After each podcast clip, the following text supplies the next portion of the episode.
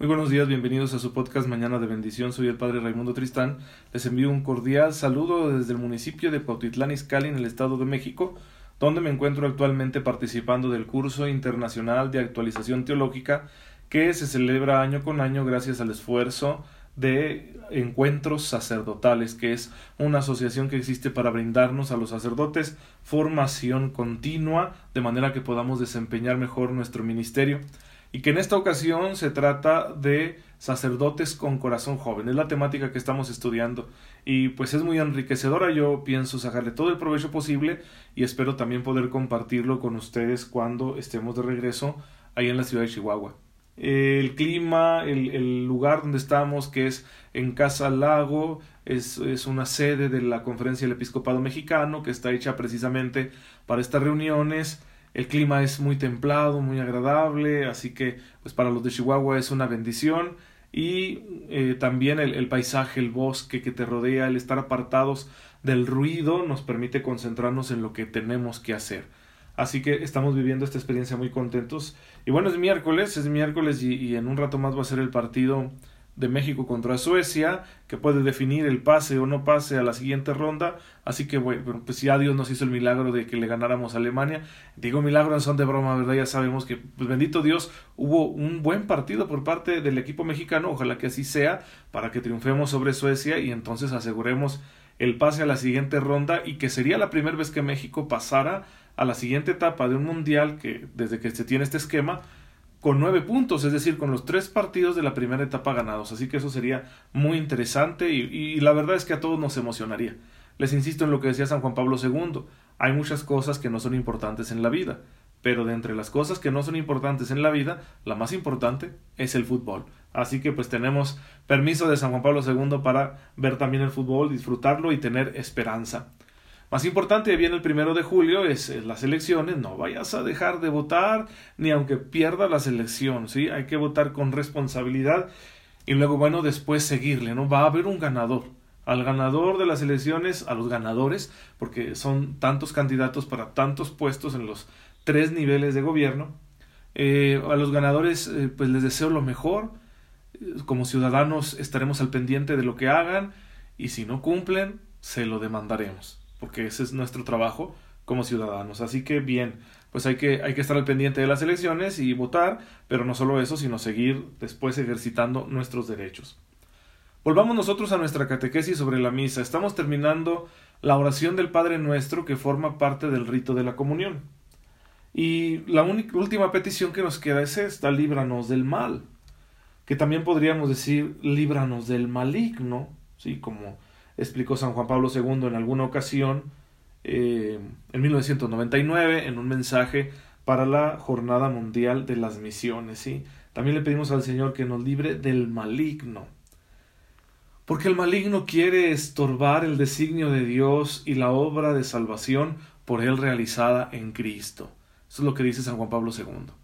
Efectivamente, el Nuevo Testamento es contundente en este tema. Existe el demonio, o más bien los demonios, los ángeles caídos, los espíritus traidores y tentadores, y nos hacen la guerra, y no tienen nada que perder. Así que están rabiosos. Es muy interesante que cuando los evangelios nos describen estos encuentros de Jesús con los demonios, pues eh, lo reconocen como quien es, porque son seres de mucho conocimiento y, no pueden evitar reconocer que Él es el Hijo de Dios, el, el Santo de Dios, que es eh, el redentor de la humanidad. Pero como hoy nos hacía notar uno de los expositores aquí en, en el curso, la verdad es que no le dicen Señor, porque eso implica otra cosa. Señor habla de, de, relación, una relación donde yo sujeto mi voluntad a la suya, donde yo entrego mi voluntad divina a la perdón, mi voluntad humana a la voluntad divina de Cristo. Ese es el señorío de Jesús. Bien, los demonios no hacen eso. Y eso habla de su rebeldía, por eso nunca le dicen Señor. Y, de hecho Satanás se atrevió a tentar a Jesús porque no hay límites para la soberbia de estos espíritus. Entonces, también tomarlo en cuenta sin caer en exageraciones, y aunque parezca esto muy mitológico, es real, es, forma parte de la revelación de la fe católica, tú y yo lo creemos, entonces pedirle también al Señor que nos libre de la acción de estos seres a lo largo de toda nuestra existencia. No solo de todo mal, en el sentido de las pruebas, las dificultades, las enfermedades, los problemas, claro que también, pero no olvidemos esta parte de nuestra lucha con los seres espirituales. Termina el Padre Nuestro y, y, quiero notar que en la liturgia de la misa, cuando decimos el Padre Nuestro, no terminamos con un amén. Porque en este caso el Padre Nuestro está dentro de una parte más amplia que es el rito de la comunión. Y después de esto seguirán unas oraciones que llamamos nosotros el embolismo, es decir, es una oración que une el Padre Nuestro con el rito de la paz. Y ese embolismo sí terminará con un amén. Por eso no decimos amén en el Padre Nuestro en la misa, ¿sí? Dentro de la misa. Fuera de la misa, la fórmula del Padre Nuestro es una unidad en sí misma y por eso sí decimos amén. Así que bien, una, una, pequeña explicación, una cápsula litúrgica para que entendamos por qué esta distinción de cuando decimos el Padre Nuestro dentro de la misa y cuando lo decimos fuera de la misa. Bien, bien el rito de la paz. ¿Qué podemos decir de esto? Quiero leerles un, un parrafito de lo que nos dejó escrito Benedicto XVI, el Papa Emérito, en esta exhortación apostólica que se llama Sacramentum Caritatis, o sea, misterio de amor. ¿Sí? ¿Qué, qué palabras tan bellas, Misterio de amor. Habla de la Eucaristía y nos dejó escrito lo siguiente. La Eucaristía es por su naturaleza sacramento de paz. Esta dimensión del misterio eucarístico se expresa en la celebración litúrgica de manera específica con el rito de la paz. Se trata indudablemente de un signo de gran valor. Y trae ahí entre paréntesis la cita de el Evangelio de San Juan, capítulo 14, versículo 27. Sigue diciendo el Papa. En nuestro tiempo tan lleno de conflictos, este gesto adquiere, también desde el punto de vista de la sensibilidad común, un relieve especial, ya que la Iglesia siente cada vez más como tarea propia pedir a Dios el don de la paz y la unidad, para sí misma y para toda la familia humana.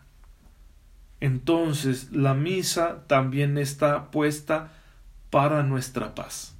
La presencia real de Jesucristo en la Eucaristía es también por nuestra paz, porque Él es nuestra paz.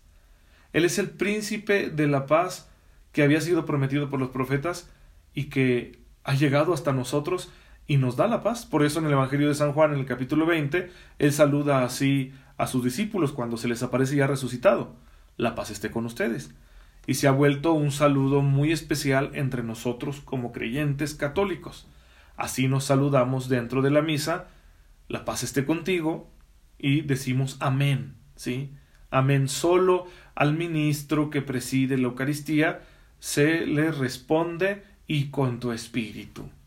Porque es en el espíritu de Jesús, glorificado y resucitado, sumo y eterno sacerdote, en el cual el sacerdote está presidiendo la Eucaristía. Por eso hacemos esa distinción. A los demás les respondemos amén. Y es así sea. O sea, tú me deseas la paz, efectivamente. ¿Sí? Que así sea. De veras que se cumpla lo que me estás deseando. Se trata de saludar a quienes están a nuestro alrededor, no hacer grandes traslados, no movernos mucho dentro del lugar celebrativo, dentro del templo porque luego esto hace que se entorpezca la celebración, se pierda el orden y en ocasiones se prolongue innecesariamente la misa. Voy a decir esto aunque sé que muchos le tienen cariño a este gesto. Sucede, por ejemplo, cuando mandamos a todos los niños a que le den la paz al Padre que preside. Sí, qué bonito se ve, ¿verdad? Que el sacerdote deje que los niños se acerquen como Jesús dejaba que se acercaran los niños y les dé la paz, pero, pero es un, pierdes tiempo. Porque recuerden, esta paz es un signo que habla de que nosotros deseamos y construimos la paz como creyentes todo el tiempo.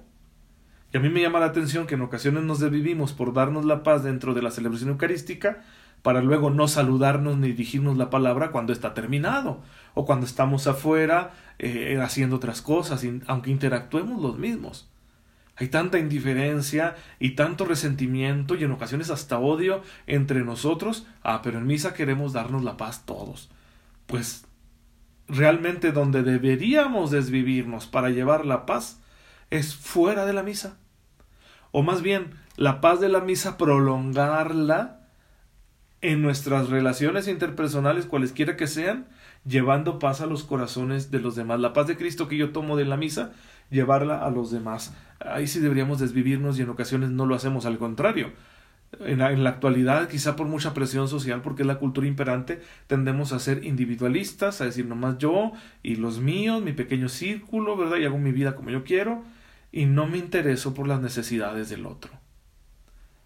Además, siempre hay fracturas en nuestras familias, en nuestros vecindarios, en nuestras comunidades, y nosotros debemos ser constructores de la paz no tiene mucho sentido que yo le dé la paz a todo mundo en misa si luego no construyó la paz cuando estoy en, en, los demás espacios donde yo me desenvuelvo. Si al contrario yo soy provocador de divisiones, si, si hago la guerra a mi prójimo, entonces pues qué hipocresía, ¿no? Que, que en la misa esté queriéndole dar la paz a todo el mundo, ¿sí? Entonces, no se trata en la misa de ser sentimentales, por eso no debemos exagerar los gestos, porque son simbólicos, representan lo que estamos recibiendo en el momento para ir a llevarlo después allá afuera.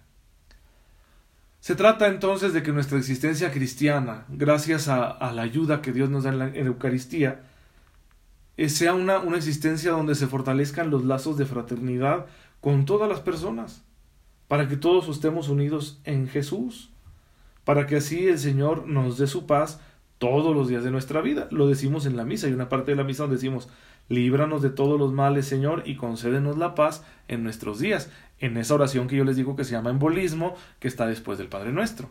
Decimos, bueno, el sacerdote dice precisamente esto. ¿Sí?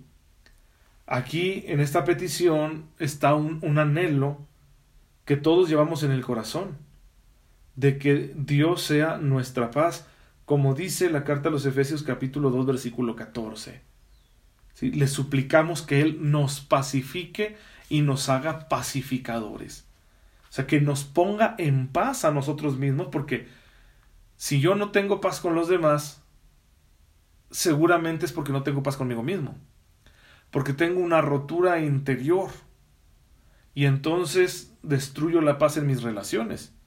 Bueno, yo le pido al Señor en el rito de la paz que Él sea mi paz, que me pacifique en mi interior para que luego yo pacifique mi relación con los demás y sea así un constructor de la paz.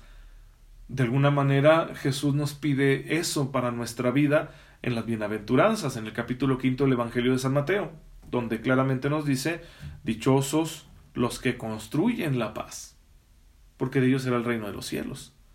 Entonces, hay que construir la paz, no podemos hacerlo si Dios primero no nos pacifica. Como dice un dicho muy sabio, nadie da lo que no tiene. Entonces en la misa yo le estoy pidiendo a Él que por medio de Cristo, con la fuerza de su Espíritu, me pacifique, para luego ser yo un pacificador. No solicitamos una paz que se traduzca en simples compromisos humanos. Esta paz no es la de los arreglos, vamos a arreglarnos, ¿no? Porque tenemos un problema. No, la paz de Cristo, una paz que el mundo no puede dar, porque viene de otro orden de cosas, del, del orden de cosas que solo Dios puede crear. Viene de la ley de Dios, no de la ley de los hombres. Entonces la paz de Dios va mucho más allá de la paz que nosotros conseguimos con nuestros acuerdos. Es una paz que viene del amor, de que si yo me pongo en paz con alguien, incluso conmigo mismo, es porque yo amo a ese alguien. Y entonces el amor me mueve a buscar la paz con esa persona. ¿Y cómo voy a buscar la paz con esa persona? Haciéndole el bien. ¿Sí? Haciéndole el bien, porque esa es la manera en que Cristo ha traído paz a la tierra.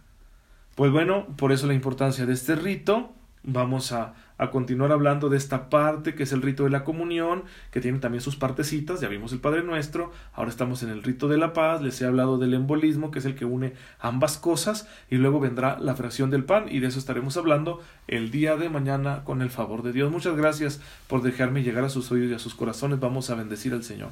Padre, te damos gracias porque en Cristo nos has dado tu paz. Concénos saber aprovecharla de todo corazón, para que puestos en paz con nosotros mismos, seamos constructores de paz en todo lo que nos rodea. Tú que vives y reinas por los siglos de los siglos. Amén. El Señor esté con ustedes. La bendición de Dios Todopoderoso, Padre, Hijo y Espíritu Santo, descienda sobre ustedes y los acompañe siempre. Hasta mañana si Dios lo permite.